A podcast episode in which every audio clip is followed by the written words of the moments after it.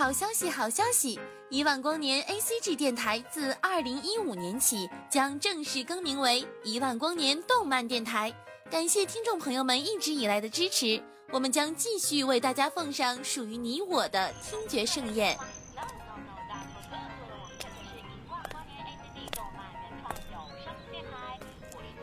小朋友，你在干什么呀？我在听动画呀。啊？动画还可以听的？一万光年的哥哥姐姐们讲的超棒呢！一万光年动漫电台听得见的有声动画。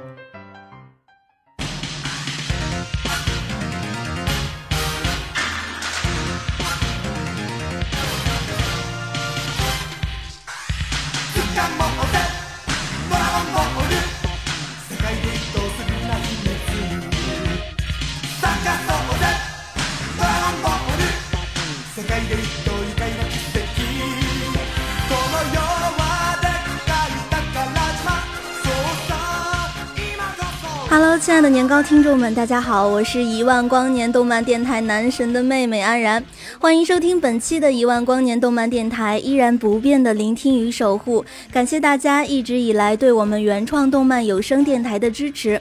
今天安然给大家带来的是一部八零后比较熟悉，而九零后有些许陌生的动漫，不晓得大家猜到是什么没有呢？好了，不绕弯子了，赶快进入我们今天的主题《七龙珠》。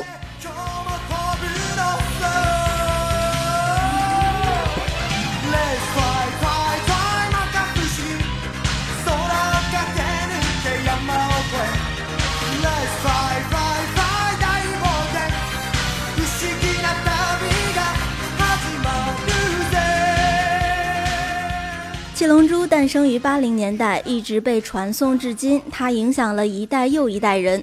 漫画单行本发行量更是让周刊少年 Jump 创办以来所有漫画作品最高，史无前例的高度，让同一时期漫画界的所有漫画作品都望尘莫及。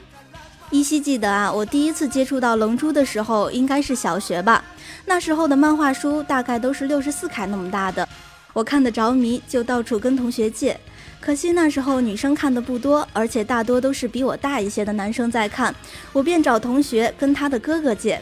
想想那时候也真是为龙珠痴迷啊！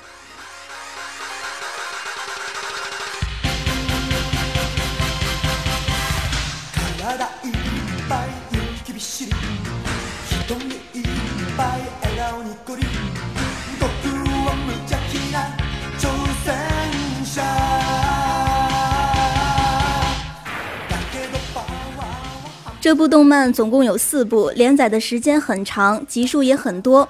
剧中讲述各类战斗，由地球到其他各个星球，由人间到魔界到仙界，由人到妖怪到赛亚人，甚至是人造人，各类战斗不断，所以总会有人看不懂，不明白作者到底想要表达什么。那时候的我也是如此，虽然看不懂，却是那么固执的喜欢着这部动漫。喜欢那个天真单纯的悟空，喜欢那个总是耍小聪明的克林，喜欢那个呆呆会脸红的饺子，喜欢那个冷酷却很有安全感的比克。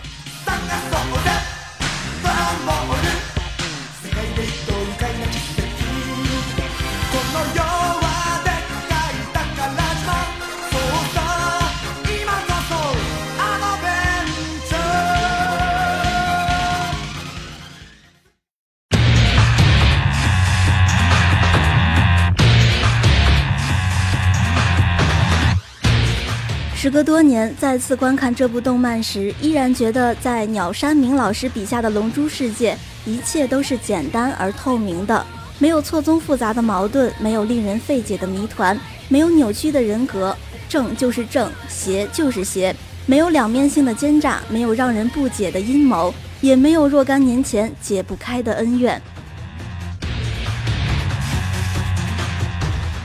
悟空是龙珠世界的第一强者，但即使这样，结局却不是预想中的那个结局。是的，最后悟空死了，以死亡的形式留在了大家的心中。当他死亡的时候，也带走了我们关于龙珠的梦想。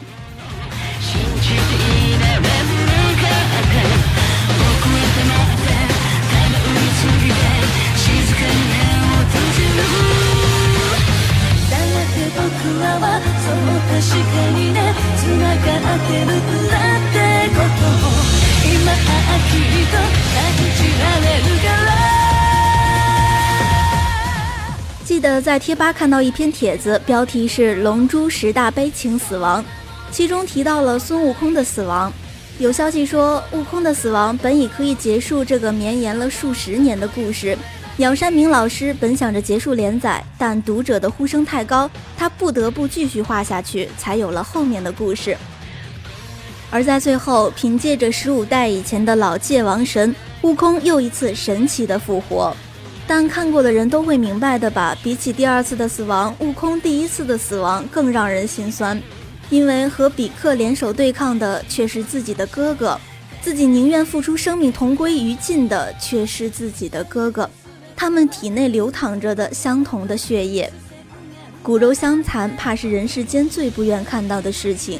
本是同根生，相煎何太急，而这却还是玉石俱焚的两败俱伤。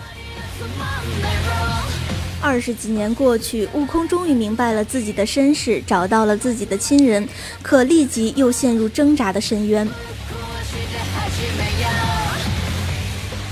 在血缘和生活的选择中，悟空毫不犹豫地选择了后者。虽然看似短短的时间让悟空做出了这样的决定。但谁也不知道，在他和比克一道追着哥哥的路上，内心受了多少的煎熬，是怎样做出这个痛苦的决定。在旋转的光球下，他和哥哥一道成为了阴间的客人。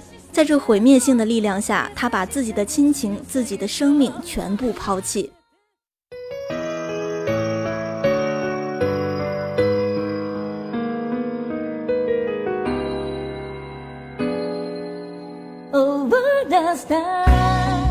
我们总会幻想着自己得到龙珠，这样就可以实现所有的愿望，拥有想要的一切。我们总是羡慕他们用龙珠实现着不能实现的愿望，却总是忽略了他们寻找龙珠时的努力。现在龙珠已经完结，不知道还会有多少人在怀念，不知道还会有多少人在回忆。或许有的人已经忘了那些曾经的狂热。可是我知道，龙珠所展示的那个世界，将是我们一直追寻的。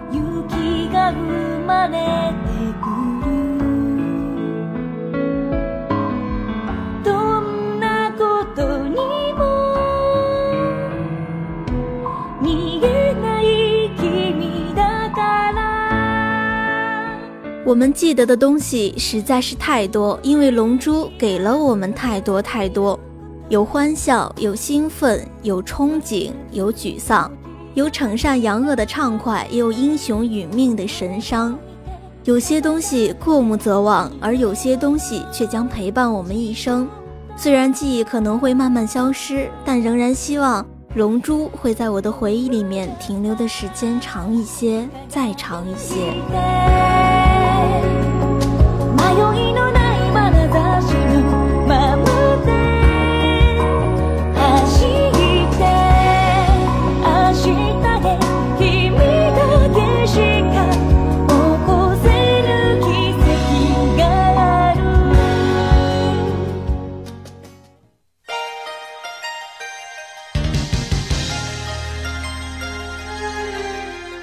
节目的最后，还是要感谢大家一直支持我们动漫原创有声电台。